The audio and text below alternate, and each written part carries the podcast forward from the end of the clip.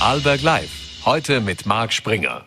Recht herzlich willkommen zu einer neuen Ausgabe von Vorarlberg Live am Dienstag, dem 26. Juli. Heute unter anderem bei Vorarlberg Live Thes Ullmann, der heute in der Poolbar zu Gast ist. Mit ihm haben wir heute schon gesprochen. Zudem Heute wurde der Sonderbericht in der Causa Wirtschaftsbund präsentiert und dazu wollen wir später mit dem interimistischen Obmann Karl-Heinz Rüdiser sprechen. Doch jetzt beginnen wir mit einem anderen Thema, einem schönen Thema, und zwar dem Bregenzer Festspielen und ich freue mich sehr, dass ich die Intendantin Elisabeth Sobotka begrüßen darf. Vielen Dank. Guten Abend. Frau Sobotka, lassen Sie mich mit einer persönlichen Frage beginnen. Wie viel Druck fällt denn ab, wenn die Eröffnung einmal gegessen ist, sozusagen? Ja, noch mehr, wenn beide Premieren vorbei sind. Also der, der Druck ist dann wirklich am Freitagvormittag fast vorbei. Wir haben ja dann noch die Aufregung mit der Live-Übertragung im Fernsehen gehabt. Aber so der große Druck ist, wenn die Eröffnung gut gegangen ist und beide Premieren dann auch gut über den über die Runden gegangen sind, dann ist es schon eine riesengroße Erleichterung. Jetzt musste erstmals äh, nach 25 Jahren ja Spiel auf dem See abgebrochen werden und im Haus fortgeführt werden. Ähm, wie sehr schmerzt das, wenn man auf so einen Moment, auf diesen einen Moment so hinarbeitet und dann spielt Petrus nicht mit? Also im ersten Moment ist es wirklich eine Katastrophe. Da waren, ich hab, war fassungslos. Ich konnte es eigentlich gar nicht glauben. Wie wir dann gemerkt haben, dass es für die Personen, die im Festspielhause sich fertig anschauen konnten, unglaublich gut funktioniert hat und dann wirklich mit Standing Ovations und Riesenjubel zu Ende gegangen ist, haben wir dann langsam auch realisiert, dass es jetzt nicht so schlimm war. Natürlich ist es immer traurig, 5000 Leute nach Hause schicken zu müssen. Und sagen, das Ganze ist rund geworden, wo am nächsten Tag dann die Premiere draußen sagen, wirklich bis zu Ende stattgefunden hat und wir dort auch noch einmal so einen großen Jubel erlebt haben. Und dann ist es irgendwie komplett geworden. natürlich, ähm, im ersten Moment ist der Schrecken so groß, dass man ähm, ja, kurz denkt, es ist alles vorbei. Mhm. Dass wir den ganzen Sommer noch vor uns haben und auf sehr gutes Wetter hoffen können, ähm, das denkt man in dem Moment nicht. Aber mhm. Gott sei Dank ist es wirklich für uns ähm, nicht nur glimpflich ausgegangen, sondern viele Menschen, die im Innen, im Indoor, mhm. die Butterfly gesehen haben, waren unglaublich bewegt und begeistert und haben gesagt, es war durch die Nähe zu den Sängern und zu dem Orchester noch einmal eine ganz andere Erfahrung. Mhm. Mit welchen Gefühlen oder Erwartungen wacht man da am nächsten Tag auf? Es gibt ja auch den großen Feuilleton, der, der immer vor Ort ist und alles kritisiert. Das Publikum haben Sie angesprochen, da gab es Standing Ovations, da hat man die Bestätigung. Oder geht es auch sehr darum, dass die eigenen Erwartungen und Hoffnungen, die man äh, in, in so ein Projekt äh, investiert, dass die erfüllt werden. Das ist sehr stark. Und da waren wir schon sehr glücklich, weil natürlich Butterfly am See, diese intime Oper, war ein Wagnis. Wir haben dran geglaubt und waren dann sagen überzeugt, dass es funktioniert für uns, dann muss man das Publikum überzeugen. Wenn man sieht, dass es dort angekommen ist, ist es auch wunderbar. Und wenn man dann auch noch sieht, dass es bei der Presse gut ankommt, dann ist sozusagen das Glück vollkommen. Mhm. Sie haben es angesprochen, Madame Butterfly ist ein äh, sehr intimes Werk eigentlich, mit, ähm, mit Melodien, hoher, die eine hohe Intensität haben. Ähm, was hat Sie denn daran gereizt, dass man dieses äh, intime Werk auf der gigantischen Seebühne inszeniert? Der Ausgangspunkt ist wirklich diese starke Musik. Die Musik ist ja fast wie eine Filmmusik komponiert und auch gedacht. Man begleitet über die Musik äh, die junge äh, Butterfly, Jojo Sun, über ein, wirklich eine Zeit und über ein Erleben hinweg ähm, mit. Man lebt mit ihr mit und wird durch die Musik unglaublich emotional bewegt. Das ist wirklich, da hat wirklich Puccini ganz fein und ähm, nahezu manipulativ legt er da sozusagen Hand an unser Herz mit dieser Musik. Und da war der Überlegung, ob man diese Emotionalität auf die Seebühne übertragen kann. Und da kam dann wirklich das geniale Konzept von Andreas Homoki und Michael Levin dazu, die gesagt haben, das braucht eine große Fläche, die sozusagen die Verortung, die Seele von Butterfly darstellen kann und da mit Video und Licht ähm, magische Bilder ähm, zu evozieren und nicht Video eine Geschichte oder einen Film drüber zu legen, sondern das Video als Lebendigmachung dieses Bühnenbildes einzusetzen. Und da kam all das zusammen. Äh, es war wirklich ein Glücksfall, dass die Vorstellungen auf die man hofft und auf die man baut, dass die dann wirklich zusammengekommen sind und funktionieren. Mhm. Die NZZ hat geschrieben, leicht wie eine Tuschezeichnung, Blitz, Donner und Offenbarung, schreibt die Welt. Äh, die, der Bayerische Rundfunk, die Klassikabteilung dort oder die, die Redaktion schreibt alles außergewöhnlich über das Besondere im Bregenz. Wie wichtig sind Ihnen oder auch äh, Kritiken, äh, die von der Presse kommen und eben aus dem Feuilleton? Ist eine Bestätigung. Man darf sie auch nicht so ernst nehmen, weil wenn man sich wahnsinnig freut, müsste man sich auch wahnsinnig kränken, wenn sie nicht gut sind und mhm. das passiert natürlich auch hin und wieder.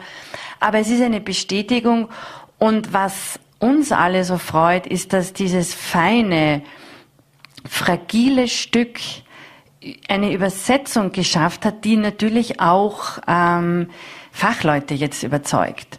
Dass wir davon beeindruckt sind, ist das eine, aber dass auch Menschen aus unserer Branche, die auch skeptisch waren und die gesagt haben, naja, ausgerechnet Butterfly, habt ihr euch das auch gut überlegt? Es war ein Theaterkollege von mir da und der gesagt er war so beeindruckt, er hat sich gedacht, wir sind verrückt und wir dann auf der Bühne diese Frau alleine auf diesem Riesenblatt mhm. Papier, die 7000 Zuschauer und es war totenstill und die Spannung war wirklich mit Händen zu greifen. Wenn das funktioniert, dann ist es großartig. Mhm. Jetzt, äh, wir haben zwei Jahre Pandemie hinter uns, vor uns, sind mitten, immer noch mittendrin. Äh, keiner weiß es so ganz genau. Auf jeden Fall die Corona-Zahlen steigen. Wie, äh, wie gehen Sie damit um, auch was die Besetzungen etc. und äh, das ganze Ensemble etc. betrifft? Also wir sind sehr glücklich. Wir hatten schon mehr Fälle, muss ich ehrlich sagen. Am Ende der Probenzeit waren wir auch ein bisschen in Sorge, ob das ähm, glimpflich vorübergeht. Das Positive daran ist, dass die Krankheitsverläufe nicht mehr so schwer sind. Das für uns Schwierige wäre die Quarantäne. Wenn mhm. Sänger von einer Produktion in Quarantäne gehen oder es zu einer Infektionskette kommt und mehrere Sänger. Das ist sogar auf der Seebühne ein bisschen leichter mit Madame Butterfly, weil wir da drei Besetzungen haben. Aber bei dem Stück im Haus, Siberia, da werden wir echt aufgeschmissen, wenn da einer der vier Hauptsänger nicht singen könnte. Mhm. Und Gott sei Dank konnten wir das wirklich vermeiden. Und wir haben aber auch im Haus Maskenpflicht eingeführt. Mhm. Dass wir bei nahen Begegnungen allen eine Maske empfohlen haben. Wenn Sie das Stück im Haus ansprechen, was ist denn die Verbindung zu Puccinis äh, Madama Butterfly und äh, Siberia? Weil im Prinzip geht es ja in beiden um Frauenschicksale. Es geht um Frauenschicksale, aber es gibt eine ganz, ganz enge Verbindung. Beide sind im selben Jahr 1903 entstanden. Und Puccini wurde mit Madame Butterfly nicht rechtzeitig fertig. Und sie haben dann dieselbe Besetzung genommen und statt Butterfly Giordano's Siberia gespielt. Mhm. Witzigerweise war dann, also Siberia war ein Riesenerfolg, Butterfly mhm. war das Jahr drauf ein Flop und mittlerweile hat sich das komplett gedreht. Mittlerweile gilt Madame Butterfly als das Meisterwerk von Puccini und äh, Siberia von Giordano spielt man nur noch sehr selten. Mhm. Jetzt Dirigent Valentin Reutin, das ist richtig rausbekommen, ist der russische Staatsbürger und wurde in der Ukraine geboren. Jetzt äh, dann Bano Ismatulav Eva, also ist aus Usbekistan. Sie haben also russische Musik oder schon lange vor Putins Krieg insgesamt äh, ins Programm eingewebt. Äh, war das irgendwo eine dunkle Vorahnung, die Sie hatten, oder was waren die Beweggründe? Nein, gar nicht. Uh, unser Programm, die Gestaltung kommt sehr stark aus den beiden Stücken, die wir am See und im Haus präsentieren. Und wir haben einen russischen Schwerpunkt zum Ort, an dem die Oper von Giordano spielt, nämlich St. Petersburg mhm. und Sibirien gelegt. Und daher kommt dieses starke ähm, Schwerpunkt äh, von russischer Musik, auch in den Orchesterkonzerten und russischen Künstlern. Und wir haben dann überlegt, müssen wir reagieren und Ehrlich gesagt haben wir mit allen Künstlerinnen und Künstlern ein so enges Verhältnis, dass wir sie alle auch direkt fragen konnten, ob sie eine Nähe zu Putins Regime haben, ob irgendeiner von denen diesen Krieg äh, verteidigt. Und alle, wirklich ausnahmslos alle, teilen unser Entsetzen und aus diesem Grund sahen wir keine Notwendigkeit, irgendetwas zu verändern. Mhm. Jetzt das Spiel auf dem See ist das große Spektakel und der Zuschauermagnet, aber das Programm insgesamt ist ja viel breiter und tiefer. Äh, wie ist denn die Aufmerksamkeit zum Beispiel für Stücke wie Armida oder das ja am Kormarkt aufgeführt wird oder Fräulein Else? Die Aufmerksamkeit ist groß, auch dank durch die Eröffnung. Bei der Eröffnung haben wir einen super sagen, Schwerpunkt auch mit dem Stück Daisy Daisy von Brigitta Mundendorf setzen können, wo wirklich die Reaktion vom Publikum so begeistert war. Das ist Melancholie, kommt auf der Werkstattbühne. Wir haben morgen eine Uraufführung, äh, eine österreichische Erstaufführung, Captain Nemos Bibliothek, auch auf der Werkstattbühne. Und diese, diese Vielfalt macht das, was jetzt kommt, aus. Jetzt können wir wirklich in der großen Vielfalt unserer Projekte ähm, die Schwerpunkte setzen und, und versuchen natürlich und hoffen auch die Aufmerksamkeit unterschiedlich gewichten zu können. Und es gibt große Projekte, wie zum Beispiel das Orchesterkonzert am Sonntag, das zweite Orchesterkonzert mit den Wiener Symphonikern und Karina Kanelakis, die den dritten Akt Siegfried spielt. Oder auch kleine Preziosen, wie auch am Sonntag einen Liederabend mit Marlies Petersen in Musik und Poesie, die eine der größten Sopranistinnen unserer Zeit ist. Mhm. Das Spiel auf dem See in der Wirtschaft würde man sagen, es ist die sogenannte Cash Cow, weil es viel natürlich finanzielle Mittel äh, frei legt. Gibt Ihnen das als Intendantin auch eine besondere Freiheit, weil Sie dann, äh, um agieren zu können, weil Sie nicht ganz so auf die finanziellen Abhängigkeiten über Subventionen oder wen auch sonst, äh, weil Sie da nicht so abhängig sind? Man ist ähm, weniger abhängig vielleicht davon, aber natürlich muss das hier funktionieren. Das ist eine gewisse Grundvoraussetzung. Deshalb ist man da auch in der Stückauswahl ein bisschen eingeschränkt. Deshalb sind wir auch so glücklich, dass Butterfly funktioniert. Aber genau wie Sie sagen, gibt uns der See die Möglichkeit, sehr vielfältig zu programmieren und hat uns heuer ermöglicht, auch Amida nicht Amida, Italiana in Algerie, das mhm. äh, Open Studio Projekt, das wir letztes Jahr absagen mussten, mhm. zu Amida dazu zu programmieren, was ja unglaublich toll ist. Wir haben zwei Wochen eigentlich vor Festspielbeginn schon das nachholen können.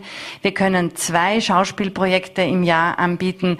Also diese Fülle kommt durch den Erfolg des Sees. Mhm. Ein Projekt, das Sie auch anbieten, ist die sogenannte Orchesterakademie.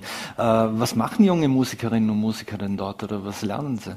Sie freuen sich wahnsinnig, dass sie mit Profis Stücke arbeiten können. Mhm. Das ist wirklich eine sehr, sehr schöne Initiative, die wir gemeinsam auch mit dem Konservatorium Feldkirch machen. Ähm, die Wiener Symphoniker stellen ähm, Lehr äh, Lehrende, also Musiker der Wiener Symphoniker nehmen sich Zeit, studieren junge Musiker von der ganzen deutschsprachigen Raum, die sich bewerben mussten, ein und gemeinsam mit Daniel Cohn erarbeiten sie ein Orchesterkonzertprogramm und das wird wirklich sicher großartig und da wird unglaubliche Energie freigesetzt werden. Mhm.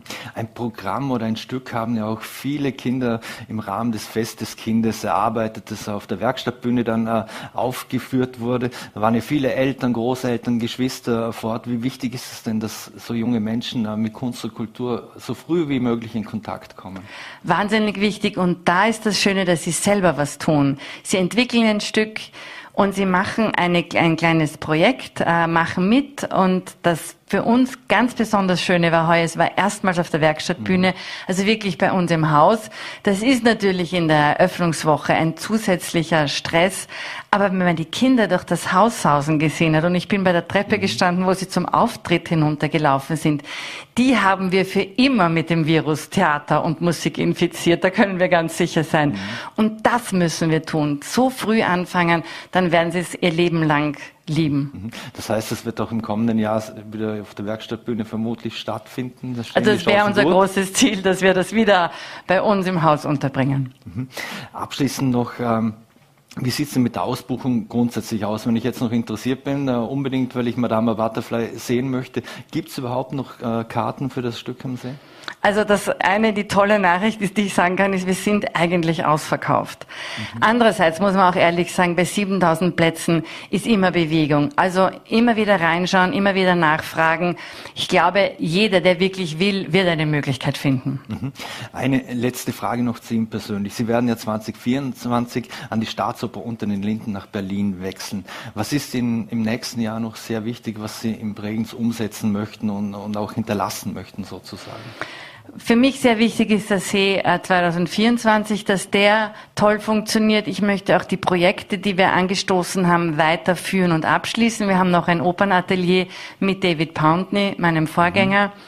Und ich möchte selber diese zwei Jahre noch so intensiv wie möglich erleben. Es ist eine großartige Zeit hier. Mir fällt der Abschied schwer und ich freue mich einfach, dass ich noch fast drei Sommer habe. Hm.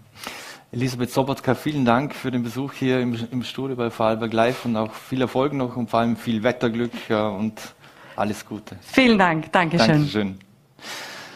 So, meine Damen und Herren, und wir wechseln das Thema. Wir machen jetzt einen fliegenden Wechsel hier im Studio. Die Causa Wirtschaftsbund. Heute wurde ja der Sonderbericht äh, der BDO präsentiert und ich freue mich sehr, dass ich jetzt den interimistischen Leiter Obmann des Wirtschaftsbunds Vorarlberg, Karl-Heinz Rüdis, im Studio begrüße. Schönen darf. guten Nachmittag. Vielen Dank.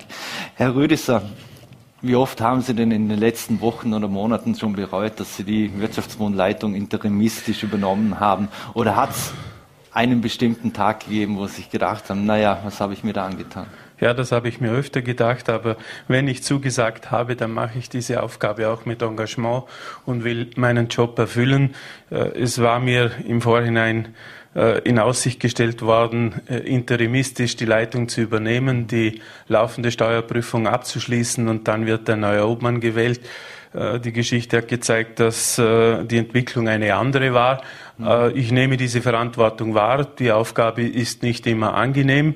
Äh, es ist eine große Herausforderung, aber wir nehmen das sehr ernst und ich bin guten Mutes, dass wir äh, die Weichen stellen können, um innerhalb der Organisation diese, diesen Wirtschaftsbund so aufzustellen, dass er in Zukunft eine schlagkräftige Interessenvertretung sein kann. Mhm. Sie haben diese externe Prüfung ja selbst in die Wege geleitet durch die BDO. Jetzt hat BDO-Experte Schiemer heute gesagt, dass es nicht darum ging, irgendwelche kriminellen Handlungen aufzudecken. Äh, was sollte dieser Bericht dann ans Licht führen? Äh, Wenn es nicht um kriminelle Handlungen oder, oder andere Dinge ging, äh, ging es einfach um Prozessoptimierung oder was war der Hintergrund? Nein, es ging darum zu prüfen, ob die Gebarung des Wirtschaftsbundes im Zeitraum 2016 bis 2021 äh, hinsichtlich der Einnahmen und Aufwendungen, die gemacht worden sind, diese Gebarung grundsätzlich den Satzungen und Statuten des Wirtschaftsbundes entsprochen hat. Und selbstverständlich, wenn im Zuge dieser Untersuchung äh, Dinge ans Licht gekommen wären, bei denen man äh, eine äh, Handlung äh, vermutet hätte, die nicht in Ordnung ist, dann wäre das natürlich auch äh, entsprechend behandelt worden. Mhm. Es sind äh, in der Tätigkeit äh, der BDO ja insgesamt 15.000 Transaktionen bearbeitet worden, mhm. davon 12.000 Transaktionen händisch. Und das Ergebnis ist, dass im Wesentlichen äh, mit den Einschränkungen hinsichtlich der Großzügigkeit äh, äh, die BDO zum Ergebnis kommt, dass diese Einnahmen und Ausgaben im Sinne der Statuten des Wirtschaftsbundes bewirtschaftet worden sind. Mhm. Mhm. Jetzt hat ja gleich äh, von politischer Seite Kritik gegeben, sei es äh, von allen Fraktionen, nicht, äh, natürlich nicht von der ÖVP. Jetzt hat Manuel Lauer gemeint, immer nur das zuzugeben, was von der Öffentlichkeit nicht mehr versteckt werden kann. Ähm, das sei im Prinzip eine Nullmeldung, das Ganze mit politischer, äh, mit wenig politischer Relevanz. Hat Sie irgendetwas bei der Untersuchung überrascht oder was da herausgekommen ist oder haben Sie etwas sowas erwartet? Hat Sie überrascht, dass die Opposition Kritik übt? Ich glaube kaum, dass wir einen Prüfbericht vorlegen hätte können, der äh, auf äh, volle Zustimmung der Opposition gestoßen wäre. Ich habe Verständnis, dass man äh, diese Situation mit sehr kritischen Augen berichtet und es gibt auch eine Reihe von Punkten, äh, wo Kritik gerechtfertigt angebracht ist. Ich bin mir sicher, dass wir derzeit eine Parteiorganisation oder eine Teilorganisation sind, die am besten geprüft ist. Wir haben eine Finanzamtsteuerprüfung. Wir haben eine freiwillige BDO-Prüfung gemacht. Wir haben eine Prüfung der Lohnabgaben. Jetzt wird es noch eine Prüfung geben, ob die Berichte an die Partei richtig sind. Also ich glaube, hier hat man wirklich alles unternommen, um zu sehen, ob grundsätzlich äh, die Gebarung in Ordnung ist oder nicht und jene Punkte aufgezeigt, wo auch aus unserer Sicht dringender Handlungsbedarf besteht. Mhm. Sie haben 2016 bis 2021 prüfen lassen. Die Steuerbehörden selbst haben es ausgeweitet auf 2011 bis 2015. Warum nur die letzten fünf Jahre? Das ist richtig. Wir haben den äh, Bericht oder die Prüfung zu einem Zeitpunkt in Auftrag gegeben, als auch die Steuerprüfung noch auf 2016 bis 2021 war.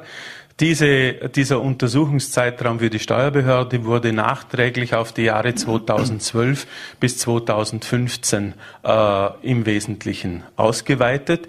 Wobei, wenn man die Gebarung jetzt im Detail ansieht, dann sind die Jahre 2012 bis 2018 ja im Wesentlichen von keinen großen Ausgaben- und Einnahmenveränderungen geprägt. Der, die wesentliche Schnittstelle ist ab dem Jahre 2018 2018, wo durch eine Neupositionierung äh, der Zeitung äh, des Wirtschaftsbundes äh, ein mehrfaches Volumen im Bereich des Verkaufs von Inseraten erfolgt ist und damit auch eine Änderung der Geschäftsgebarung insgesamt angenommen werden muss. Mhm. Warum wurden aber Zahlungen an Mitglieder der Landesregierung ausgeklammert, wie es heißt? Es wurden nicht Zahlungen an die Mitglieder der Landesregierung ausgeklammert. Es konnte alles untersucht werden, was zu untersuchen ist. Äh, ich weiß jetzt nicht, auf welche Zahlungen Sie äh, ansprechen. Es sind im Detail, wenn Sie den Bericht ansehen, äh, kommt dieser zum Ergebnis, dass im Zeitraum 2016 bis 2021 gut 800.000 an Parteien geflossen sind. Das ist der Betrag von 500.000, der an die Landes-ÖVP geflossen ist. Es sind etwa äh, rund 200.000, die an Ortsgruppen erfolgt sind und es sind etwa 100.000 Euro, die an die Bundes, äh, an, die, an den Wirtschaftsbund Österreich äh, geflossen sind und dann noch Aufwendungen im Zusammenhang mit dem Wahlkampf. Es wurde hier nichts ausgeschlossen. Es konnte alles untersucht werden, was auch untersuchungswürdig erschien. Mhm. Wie ist der Stand der Dinge, weil es geht darum, ob man Steuern richtig abgeführt hat oder nicht. Da ist ein laufendes Verfahren. Wir befinden uns in diesem Verfahren, würde ich jetzt einmal beurteilen, in der finalen Phase. Äh, wir warten jetzt ab, bis wir den Steuerbescheid haben und dann werden wir die Sachlage beurteilen. Aber es wird sicher so sein, dass zumindest ab dem Jahre 2018 äh, eine äh, Steuerpflicht besteht. Und äh, ja, wir werden dann sehen, wie das Ergebnis tatsächlich ausschaut. Mhm. Eine Rentenversicherung für den ehemaligen Wirtschaftsmunddirektor wurde bezahlt, 1000 Euro monatlich. Dann äh, für einen Firmen-PKW äh, wurde bezahlt, 250.000 äh, Euro Darlehen hat es gegeben, was auch zurückgezahlt wurde von Jürgen Kessler. Warum war man so großzügig gegenüber dem ehemaligen Wirtschaftsbunddirektor. Haben Sie dafür eine Erklärung? Nein, die habe ich nicht. Äh, man kann vielleicht erklären, dass die äh, Gebarung in dieser Zeit natürlich auch für den Wirtschaftsbund, wenn man nur die rein wirtschaftliche Seite betrachtet, eine sehr erfolgreiche war. Äh, dieser Bericht belegt ja auch eindeutig, nachdem im Raum gestanden ist, äh, eine verdeckte Parteienfinanzierung, dass die Inseratenerlöse quasi direkt an die Landespartei geflossen sind. Mhm. Äh, die Prüfungen belegen ganz eindeutig, dass jener dass die Beträge, die an die Partei geflossen sind, offengelegt worden sind und der Rest finden Sie auf hellerem Pfennig in der Bilanz in den Rücklagen ausgewiesen. Mhm. Über die 3L Consult, also vormals Kessler Consult, da ist, der, ist die Jürgen Kessler Alleingesellschaft Gesellschafter wurden zwischen 2018 und 2021 646.000 Euro für die Vermittlung von Inseratenerlösen bezahlt.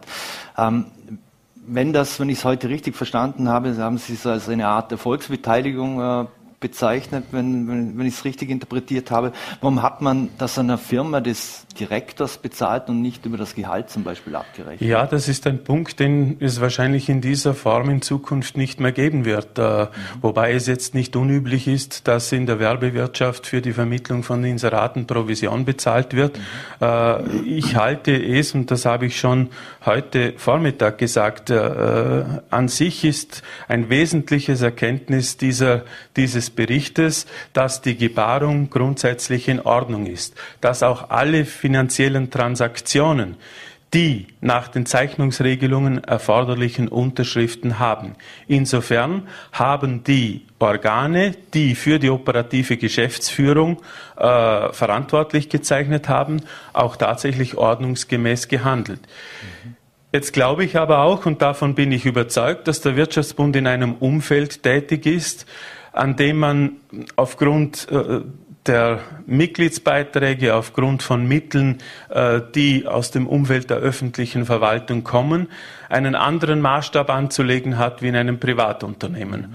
Und äh, dieser Aspekt war in der Vergangenheit deutlich unterbelichtet und äh, es ist mit eine der wesentlichen Aufgaben, wenn es jetzt um die Neustrukturierung für die Zukunft geht, hier gewisse Compliance-Regeln, hier auch Regeln in Bezug auf die Kontrolle viel stärker einzuführen, damit man solche Dinge in Zukunft in dieser exzessiven Form vermeiden kann. Mhm.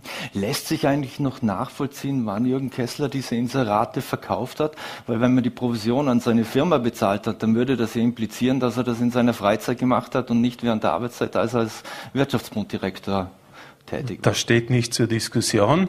Äh, auch diese rein rechtlich ist auch das sehr sauber geregelt, in der Form, dass es eine Vereinbarung gibt zwischen dem Wirtschaftsbund und Herrn Dr. Kessler, wo er ermächtigt wurde, diese Tätigkeit auch tatsächlich durchzuführen und für die äh, Inserate eine Provision in Höhe von 15 Prozent zu erhalten. Mhm. Aus heutiger Sicht würde ich jetzt nicht einmal so sehr kritisieren, dass es eine Provisionsregelung gibt, aber was dringend notwendig wäre, äh, wäre jedenfalls äh, ein Hinweis, dass diese Provisionen nach oben gedeckelt werden müssen und dass sie maximal einen bestimmten, und zwar einen untergeordneten Teil des Gehalts nicht überschreiten.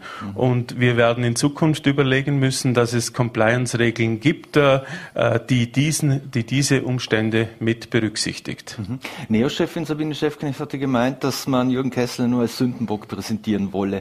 Ist er also ein Bauernopfer, wenn eh alles nach den Schuten gelaufen ist und so gesehen rechtskonform war? Also wenn ich es richtig gelesen habe, dann kritisiert die Frau Chefknecht, dass der Herr Kessler der Sündenbock ist. Die Frau Auer kritisiert, dass ich den Jürgen Kessler gelobt habe oder lobende Worte für ihn finde. Äh, weder das eine noch das andere gilt. Äh, der Herr Kessler hat mit großem Engagement seinen Job ausgeführt, aber es sind einfach äh, hier ist ein Umgang mit Mitteln erfolgt, den wir heute in dieser Form und für die Zukunft ganz sicher anders regeln müssen. Mhm.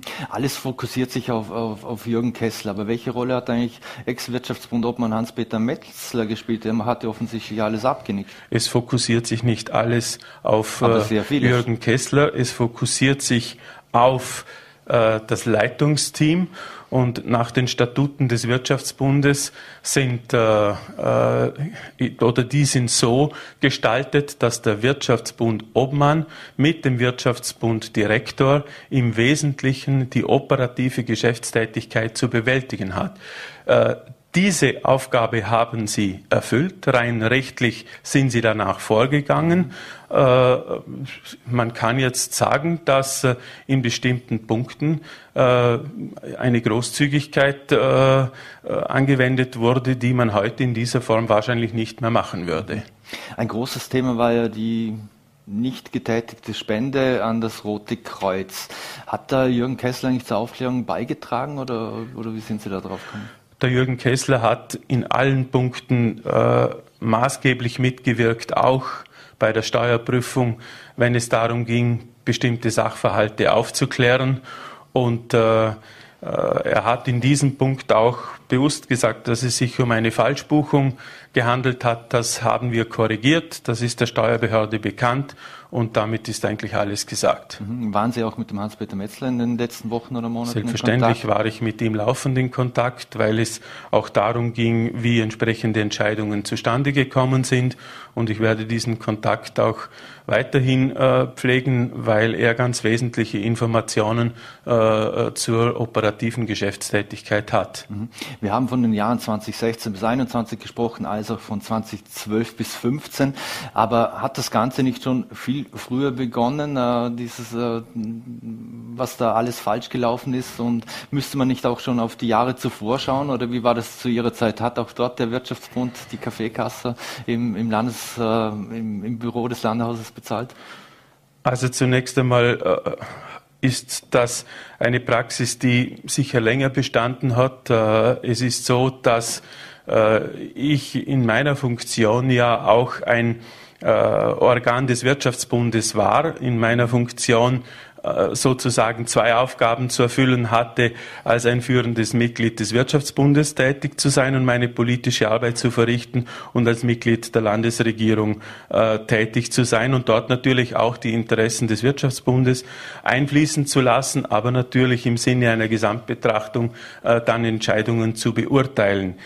Äh, es ist auch so, dass bis zum Jahre 2018 man, und das hat im Wesentlichen auch, äh, haben die prüfenden Instanzen gesagt, von einer durchschnittlichen Geschäftstätigkeit ausgegangen äh, ist, bei der es zu keinen größeren Schwankungen gekommen ist hinsichtlich der Ausgaben, aber auch hinsichtlich der Einnahmen. Der groß, die große Veränderung gab es ab dem Jahre 2018 wo eben durch eine Professionalisierung und eine starke Ausweitung äh, des Zeitschriftenbetriebes äh, eine massive Zunahme der Einnahmen aus den Inseratenerlösen war. Und das hat natürlich auch dann entsprechenden Einfluss auf die Gesamtgebarung des Wirtschaftsbundes gehabt. Mhm. Sie haben heute auch von Widersprüchen gesprochen, die es zwischen Finanz- und Rechnungshof gibt. Was genau haben Sie da gemeint? Ja, eine der Fragen, die äh, es zu klären gilt im Steuerverfahren, aber nochmal, wir müssen hier das Ergebnis abwarten, ist äh, die Kernfrage, was ist der Wirtschaftsbund eigentlich? Sind wir eine Partei oder sind wir ein Verein? Wir sind in Wirklichkeit beides. Der, die Steuerbehörde geht davon aus, dass wir ein Verein sind. Wenn wir ein parteinaher Verein sind, dann sind die Mittel, die von diesem parteinahen Verein an die Partei geflossen sind, äh, insofern steuerpflichtig, als sie der Zuwendungsabgabe in Höhe von 15 Prozent äh, der Zuwendung unterliegen. Mhm. Wenn wir hingegen eine Partei sind, dann sind diese Zahlungsflüsse steuerfrei. Während jetzt die Finanzbehörde von einer Zuwendungspflicht ausgeht, kommt der Rechnungshof in einer Einschätzung zum Ergebnis, dass wir Partei sind. Und wenn wir Partei sind, dann sind wir hinsichtlich der Zuwendungsabgabe steuerfrei. Wir warten jetzt ab und werden dann sehen, äh, was im Steuerbescheid tatsächlich äh, für ein Ergebnis äh, uns präsentiert wird. Und dann werden wir die weiteren Schritte überlegen. Mit wann recht, weiß man, wann darf man damit rechnen? Haben Sie Ich hoffe, dass Horizont? das sehr zeitnah erfolgen kann. Sie haben gesagt, es, es wurde äh, gut gewirtschaftet. Äh, also Jürgen Kessler hat ja das Geschäft äh, wie ein Privatunternehmen vorangetrieben, mehr oder weniger. Jetzt gibt es eine Rücklagensituation, da haben wir 6,8 Millionen Euro sozusagen auf der hohen Kante. Also 4,9 Millionen sind in Form von Wertpapieren, 1,9 Millionen Euro Guthaben stehen zur Verfügung. Was soll mit dem Geld jetzt geschehen? Also es ist richtig, dass durch die Ausweitung dieses Inseratenvolumens der Wirtschaftsbund natürlich profitiert hat. Äh, das ist auch der Beleg dafür, äh, dass keine Mittel an die Partei oder weitere Mittel an die Partei geflossen sind. Und äh, es wird so sein, dass wir uns Überlegungen machen müssen, in welcher Form diese Mittel verwendet werden äh, sollen. Äh, die Satzung des Wirtschaftsbundes gibt eigentlich schon Hinweise darauf, wie die Mittel verwendet werden können. Es wird dort gesprochen von einer Unterstützung des Wirtschaftsstandortes im weitesten Sinn, aber natürlich auch eine Finanzierung der Arbeit des Wirtschaftsbundes als Interessensvertretung und damit als Teilorganisation einer Partei. Also wenn es nach mir gehe, gehen würde. Äh, das wird aber dann der neue Obmann äh, oder die neue Obfrau in Zukunft äh, festzulegen haben mit ihrem oder mit dem Führungsteam. Dann würde ich einerseits einen Teil der Mittel für solche Zwecke, etwa im Bereich der Ausbildung oder der Fachkräfteentwicklung oder der Lehrausbildung verwenden aber ein gewisser Teil wird natürlich auch für die Arbeit des Wirtschaftsbundes in seinem Kernauftrag als Teilorganisation einer Partei und als Interessenvertretung für die Unternehmen am Standort Vorarlberg äh, Verwendung finden. Diese ganze Causa hat Sie ja nicht nur Vertrauen gekostet. Es gibt auch äh, eine Zahl von Mitgliedern, die, die ausgetreten ist. Das haben Sie heute ja auch gesagt. Aber gibt es eigentlich auch eine Zahl, was Sie diese Causa finanziell kosten wird? Sie haben, jetzt ein externes Büro zur Prüfung äh, gebraucht. Sie brauchen Anwälte. Sie wissen nicht, ob Sie äh, Steuern zurückbezahlen müssen oder Strafe bezahlen müssen. Äh, gibt es eigentlich auch schon Abschätzungen, was Sie das Ganze kosten könnte, abseits vom Vertrauen das, und Renommee? Also es ist sehr schmerzlich, dieser Vertrauensverlust und unsere Arbeit geht in die Richtung, dieses Vertrauen so rasch wie möglich wieder aufzubauen. Deshalb haben wir rasch reagiert und freiwillig eine externe Prüfung in Auftrag gegeben. Äh, mir ist sehr recht, dass die sehr umfangreich mit der Überprüfung von 15.000 Transaktionen erfolgt ist. Und wir haben auch in Aussicht gestellt, dass die von der BDO gemachten Vorschläge wir konsequent umsetzen werden. Darüber hinaus begrüßen wir auch die Intentionen des Vorarlberger Landtags, parteienübergreifend äh, eine Änderung des Parteienfinanzierungsgesetzes äh, anzustreben mit einer Stärkung der Transparenzregeln, mit einer Prüfmöglichkeit des Landesrechnungshofs, der Installierung eines unabhängigen Parteiensenats, mhm. um hier mehr Transparenz und Überprüfbarkeit zu, zu, zu zeigen. darüber hinaus bin ich auch der Meinung, dass wir in Zukunft äh, jährlich eine ordentliche Bilanz abschließen lassen, diese einer freiwilligen Jahresabschlussprüfung unterziehen und damit mit einem Bestätigungsvermerk auch die Gewissheit haben, äh, dass äh, eine attestierte Bilanz vorliegt. Aber die Kosten, die jetzt auf Sie zukommen, die Kosten das, insgesamt können wir derzeit im Detail noch nicht abschätzen. Ein ganz wesentlicher Teil wird natürlich die Frage sein, wie hoch wird die Steuernachzahlung sein. Da wird es eine geben, die kann ich aber nicht quantifizieren. Äh, das werden wir zu einem späteren Zeitpunkt dann im Detail ermitteln. Mhm. Sie haben schon gesagt, äh, der Wirtschaftsbund muss zukunftsfit werden. Jetzt die Statuten sind aus dem Jahr 20, 1947. Äh, Jetzt hat es 2016 kleinere Adaptierungen gegeben. Für was für Adaptierungen hat man denn da gesprochen? Also die waren, waren wirklich kleinerer Natur und das ist deshalb auch ein wesentliches Ergebnis, dass es einer Überarbeitung der Statuten und der Satzung des Wirtschaftsbundes bedarf. Das ist eine durchaus komplexe äh, juristische Herausforderung, weil diese äh, Richtlinien oder diese Satzungen ja sowohl für den Wirtschaftsbund Österreich als auch für den Wirtschaftsbund Vorarlberg gelten und wir eine Änderung natürlich in enger Abstimmung mit äh, der Bundesorganisation machen müssen. Wenn Sie die äh, Satzungen näher analysieren, dann werden Sie heute eine territoriale Gliederung vorfinden, die teilweise heute so nicht mehr gelebt wird. Mhm. Sie werden insbesondere auf Ebene der Landesorganisationen eine etwa fünf bis sechs oder sieben Organe finden. Äh, das ist eine Vielzahl, die meines Erachtens auch nicht erforderlich ist. Mir wäre es lieber, wenn es weniger Organe gibt, diese dafür mit Kompetenzen ausgestattet werden und vor allem auch mit Kontrollaufgaben ausgestattet werden. Also ich möchte einen schlagkräftigen Vorstand, der auch regelmäßig pro Jahr tagt, der in gewissen Fragen entscheidungsbefugt ist, wenn wenn äh, Entscheidungen über Projekte oder über Zahlungen eine gewisse Höhe überschreiten, äh, es einer äh, Vorstandsgenehmigung bedarf und dann auch äh, Kontroll, äh, eine Art Kontrolltätigkeit äh, durchführt. Ich glaube, in diesen Punkten wäre es ganz wesentlich äh, eine Überarbeitung der Satzung durchzuführen, um schon vom von den äh, rechtlichen Rahmenbedingungen hier eine klare Struktur in Richtung Kontrolle und Entscheidungsfindung auch zu haben. Mhm. Sie haben nur interimistisch übernommen. Wann soll denn der neue Direktor oder Direktorin bzw. Obfrau oder ein Obmann übernehmen? Wann wird das äh also meine Aufgabe war es jetzt, diese zwei wesentlichen Dinge abzuschließen. Einerseits die externe Prüfung, die wir rasch in Auftrag gegeben haben, zum zweiten das Steuerverfahren abzuschließen. Über den Sommer werden wir die Mitgliederversammlung im Herbst vorbereiten und dann soll im Herbst eine Neuwahl äh, des Wirtschaftsbund Obmannes stattfinden. Mhm. Soll dieser Wirtschaftsbund Obmann oder die Obfrau dann auch wieder die Wirtschaftskammerpräsidentin oder den Präsidenten stellen? Wir haben jetzt eine Situation gehabt, wo es eine Trennung gibt. Es hat in der Vergangenheit, in der Geschichte verschiedene Formen äh, gegeben. Äh, mein Vorgänger, Landesrat Manfred Rhein, war äh, Landesrat und äh, Obmann des Wirtschaftsbundes. Dann war er Wirtschaftskammerpräsident und Obmann des Wirtschaftsbundes. Es hat eine Phase gegeben, wo Wirtschaftskammerpräsident und Wirtschaftsbund Obmann getrennt waren.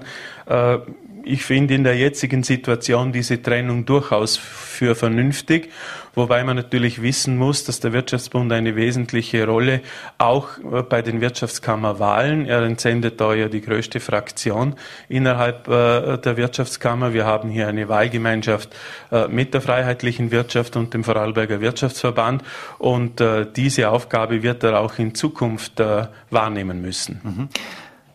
Wird es in Zukunft oder soll es auch wieder Wirtschaftsbund Zeitung geben?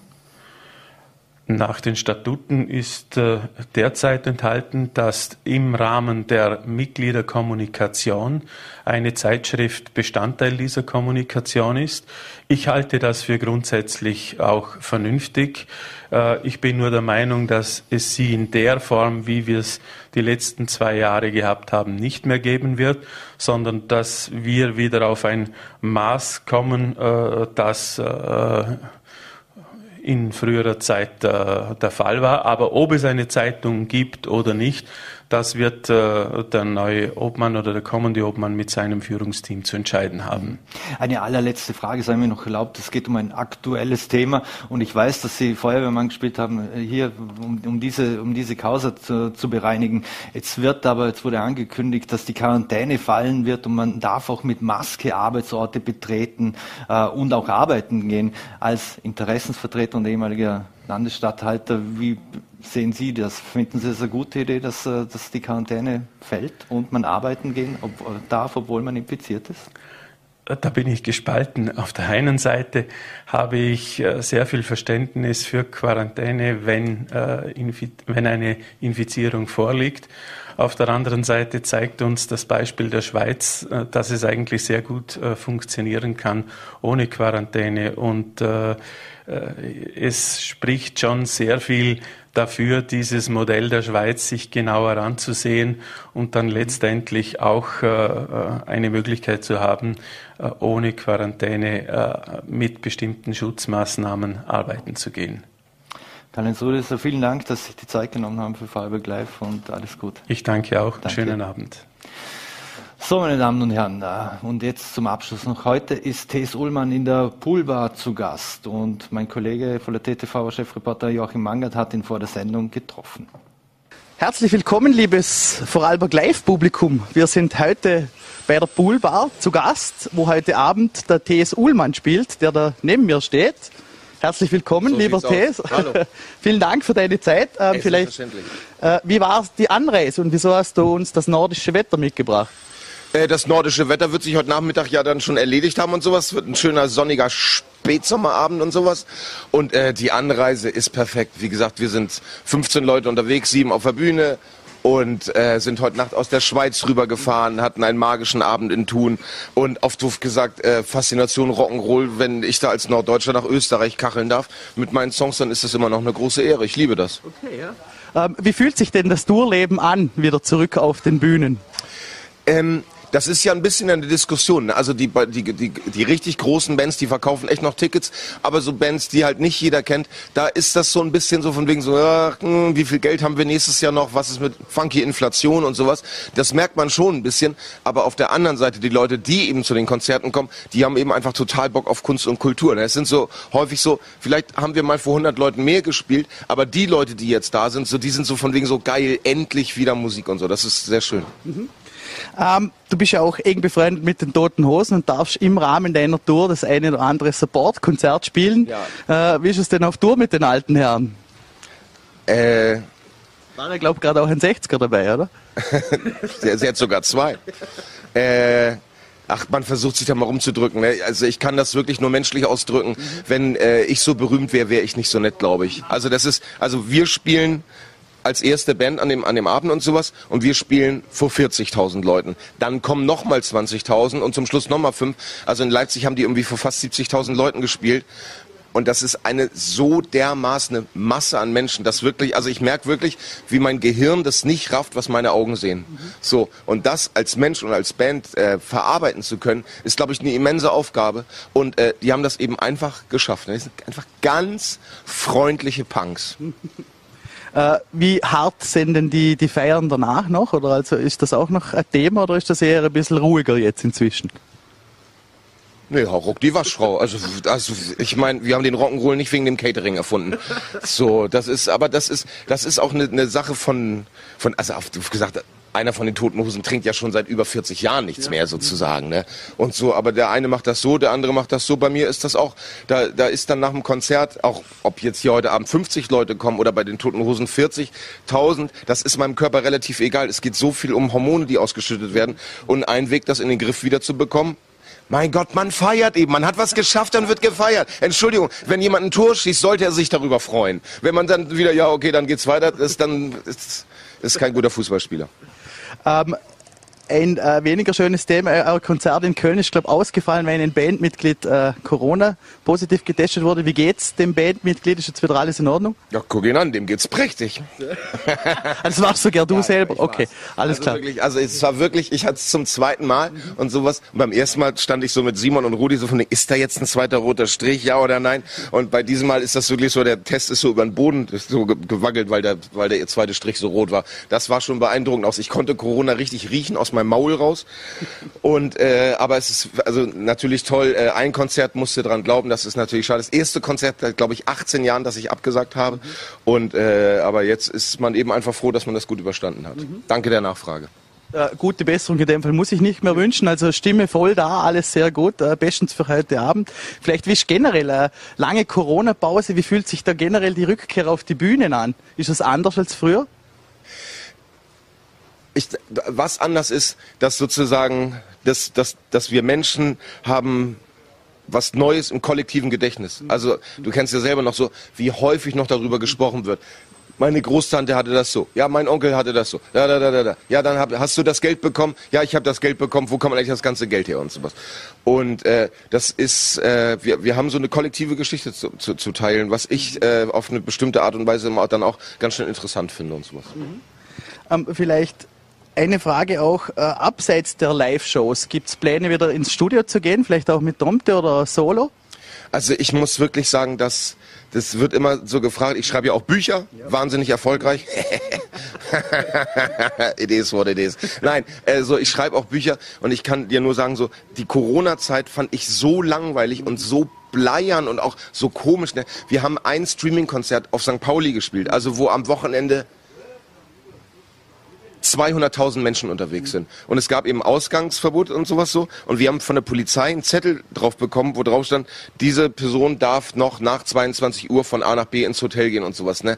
Das war, das war so super bizarr, das war so mega gruselig. St. Pauli ohne Menschen und nur wir fünf Verkrachten da am Rumlaufen und sowas.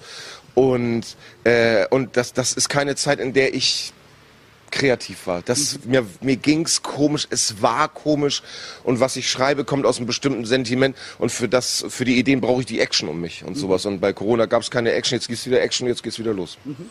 Apropos St. Pauli, FC St. Pauli, zufrieden mit dem Saisonstart? Ja.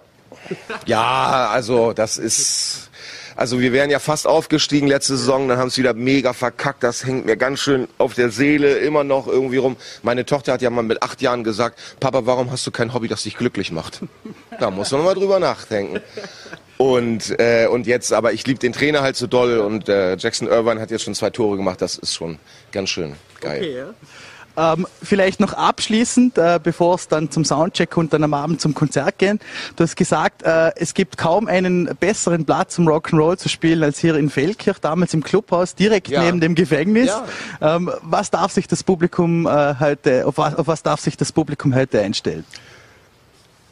Das ist immer schwer, das zu sagen. Ich kann dir nur sagen, zum Beispiel, ich finde Fel Feldkirch finde ich interessanter als Berlin. Mhm. Es ist, ich habe hier mehr zum Nachdenken. Also ich meine, gegenüber vom Hefall heißt es, ne? Hefen, ja. Hefen, Hefen. Gegenüber vom Hefen, das ist ja Johnny Cash. Mehr Johnny Cash in Europa geht eben einfach nicht als T.S. Ullmann heute Abend hier in Feldkirch. Das ist doch total geil. Ich meine, wer das nicht schnallt, ist Idiot. Und äh, und das ist, es ist so eine Mischung aus Urlaub und Arbeit und Rock'n'Roll und wie gesagt, dass man gegenüber vom und so auf hier keiner sagt ja geil, ich gehe ins Gefängnis, sondern die sagen Scheiße, ich bin erwischt worden oder verdammt und sowas. Und das ist so eine Atmosphäre, wo das dann eben bei mir im Gehirn knuspert und sowas alles. Ich freue mich sehr und finde das ganz toll, in, in nicht den größten Städten der Welt zu spielen. Okay, ja. Dann äh, freuen wir uns auch. Äh, ich sage mal herzlichen Dank wieder zurück ins Studio und äh, vielen Dank fürs Interview, lieber Des. Danke, äh, danke. Viel Erfolg Merci. und äh, vielleicht später noch auf einen Marillenschnaps, glaube ich. Ich hoffe, ich hoffe. Bei Loni for Life. Und das Gespräch mit T. Ullmann haben wir aus Termingründen vor der Sendung aufgezeichnet. Noch, es gibt heute, T. Ullmann ist in der Poolbar heute Abend zu Gast. Es gibt noch ein paar Tickets, also wer vorbeigehen möchte, unbedingt anschauen, T. Ullmann in der Poolbar im Feldkirch. Das war's auch schon wieder mit Vorarlberg Live. Wir bedanken uns fürs Dabeisein, würden uns freuen, wenn Sie morgen wieder einschalten. Entweder VNRT, Ländetv oder Voller T. Wünschen Ihnen einen schönen Abend und alles Gute.